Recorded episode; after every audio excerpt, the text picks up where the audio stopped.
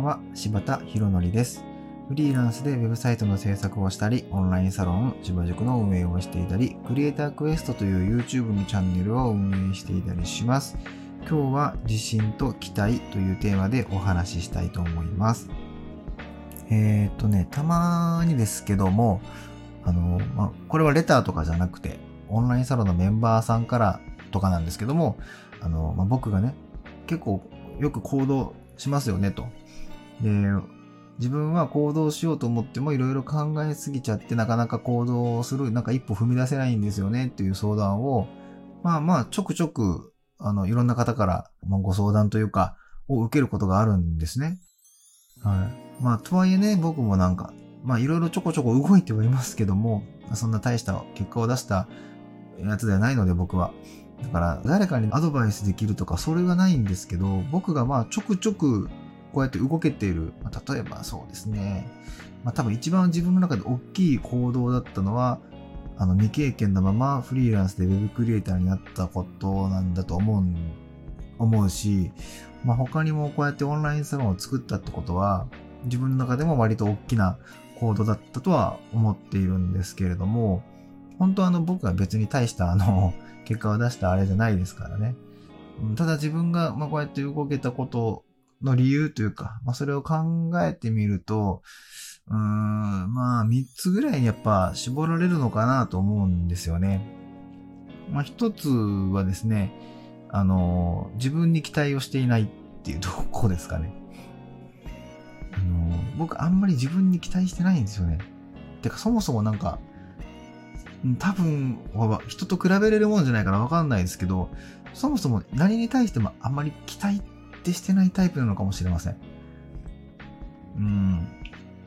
特に自分に対して期待はしてないですね。なんか、うん、なんて言ったらいいんですかね。まあ、とはいえなんか失敗するだろうと思っているわけじゃないです。思っているわけじゃないんですけど、まあ、僕はそもそも自分のこと大したことないと思ってるんで、まあどうせ僕がやってもこんなもんだろうっていう、まあ、ここまではいけるかもしれないけど、こっから先は無理だろうなっていうぐらいの感覚でちょっと自分を持ってるっていうのはあるのかもしれません。こんなこと言うとなんかやる気ないとか、野望がないとか、なんかいろいろあるかもしれませんけども、そうですね。なんかそんなに自分の、自分に対しての期待っていうのはあまりしていないから、その、うん、これでうまくいくだろうみたいなことはあんま思ってないっていうのが一つですね。うん、で、二つ目なんですけど、とはいえ根拠のない自信だけは持っているってとこですかね。うん、なんかこれ一見さっきのやつと相反するものっぽくあの聞こえちゃうのかもしれないんですけど、自分には期待はしていないんですけど、本当にそれしかも、それだけだと、多分何も行動するきっかけが生まれなかったり、その努力するとか頑張ろうっていう気持ちが生まれなかったり、あのー、そうですね。まあ、結局踏み出す勇気がなかったりすると思うんですね。この辺の原動力になっている部分っていうのは、あの、根拠のない多分自信なんですよ。まあでも、その根拠のないっていうところが結構ポイントで、まあ、根拠がないからこそ、自分に期待をせずに折れるというか、自分に期待してないっていう感覚に入れるので、で、だからそれに誰かになんかその自信はどっから来るのって言われても根拠を示せって言われても示すものがないので、わかんないですって感じなんですけど、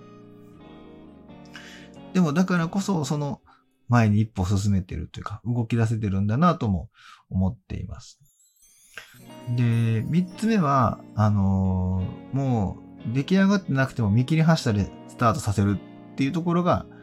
3つ目ですかね。うんとまあ、これはもう僕の自分の性格によるものが非常に多いんですけど、まあ、僕自身はね、まあ、さっきのあの自分に期待してないとっていうところにつながったりはするんですけど、まあ、自分の悪いところいっぱい知ってるわけですよ。あの、本当にあの、おっちょこちょいだしね、ちょっとゆっくり冷静に視野広く考えたらそれ気づけただろうっていうのを、あの気づかないままパンとやっちゃうこととかあったりとかしちゃいますしね。で他にもいっぱいあるんですけど、で、直そう直そうと、まあしましたけど、やっぱりなかなかね、こう染みついた、あの、生まれ持ったものも多分あるかもしれないけど、まあ、なかなか簡単に治るものじゃないので、まあそれとうまく付き合っていくしかないと逆に考えていてですね。で、そういうふうなことを考えてると、やっぱり自分にそもそも期待なんかできないんですよ。で、そうやって考えてると、あの、完璧な自分の設計なんかやっぱないから、どっかのタイミングでバコッともう根拠のない自信を持ってる間に行っちゃえっていう部分があるので、どうせ自分はおっちょこちょいな部分があって、また何かやらかしてるかもしれないけど、まあ、そんな自分でも冷静に考えれる部分は考えたんだったら、もう行っちゃえという感じです。なんか何を僕は考える、その時に考えるかっていうと、やっぱある程度、節目節目のポイントみたいなのをなんかやっぱ考えてから出るようにしましたかね。あのーさ、例えば最初に未経験で独立した時なんていうのは、35カ年計画みたいなのを、その時に書いて、紙に書きましたね。今もあのありますけど、見てないんですけど、例えばその時に、えっと、5年後何してるとか、次10年後はこんなことしてると。で10年、15年後はこんなことしてて、20年後はこんなことしてて、30年後はこんなことしてて、35年後はこんなことしてるって、あらかじめ先に全部書きましたね。えっ、と、それも根拠のない自信の上で書いてます。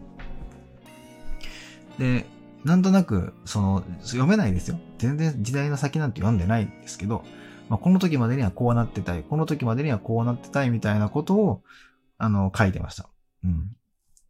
で、オンラインサロンやるときも3年目、まあ今3年目なんですけど、この3年目までのビジョン、こうなってたいっていうところまでは、なんで1年目でこうなりたい、2年目でこうなりたい、3年目でこうなってたいみたいなものはもうちょっと考えてた、考えて、えーっと出発しましたけど、とはいえ中身の部分で言うと、結構試行錯誤な部分の方が多いので、あんまり全然決めてないです。ちょっとわもうわからないまま言ってたりします。やってみながらだなっていうながら。でも、えっと、何よりも意識してたことは一個だけあって、で、それは、あの、最悪の事態だけは避けるっていうところですかね。これが起きちゃったらもう全部終わっちゃうなっていう、あの、そこだけはちゃんと回避できるようなものを考えてからやってました。なんで成功するっていうビジョンはあんまり考えてないんですけど、まあ、これが起きちゃったら絶対うまくいかないなっていうポイントは考えてましたね。だから、あとはもう、見切り発車ですね。はい。うん、なので、ちょっと、全然、もう、固まりきってなくても、そうですね、6、7割ぐらい、もう3割ぐらい見えてなかったとしても、よし、行っちゃえと。あの、あ、自分がこう、熱があるうちに行っちゃえと。で、勢いがないと動けない部分もあるから、そのままゴンっていっちゃって、後で軌道修正しながら行くっていうパターンが自分は多いです。これは別に誰かに対してアドバイスしてるわけじゃないですよ。僕は自分のこう、自分がどうやって行動してきたかなっていうのを見返したら、大体こんなことをしてたっていう感じです。はい。えっ、と、自分にあまり期待していないっていうことと、根拠のない自信だけは持っているっていうことと、えっ、と、まあ、見切り発車気味にスタートさせてるっていうことですかね。でこれはね、なんかね、やる気がないように取られるのは嫌やな。やる気はめちゃくちゃあるし、もちろんその、ね、あの、ベストパフォーマンス出すために精一杯もちろん頑張るし、そのためにいっぱい勉強もするけれども、そんな、うん、自分に期待してるわけではないっていう感じです。なんか変な話ですね。はい。ということで、今日は、えっ、と、期待と自信というテーマでお話しさせていただきました。それでは。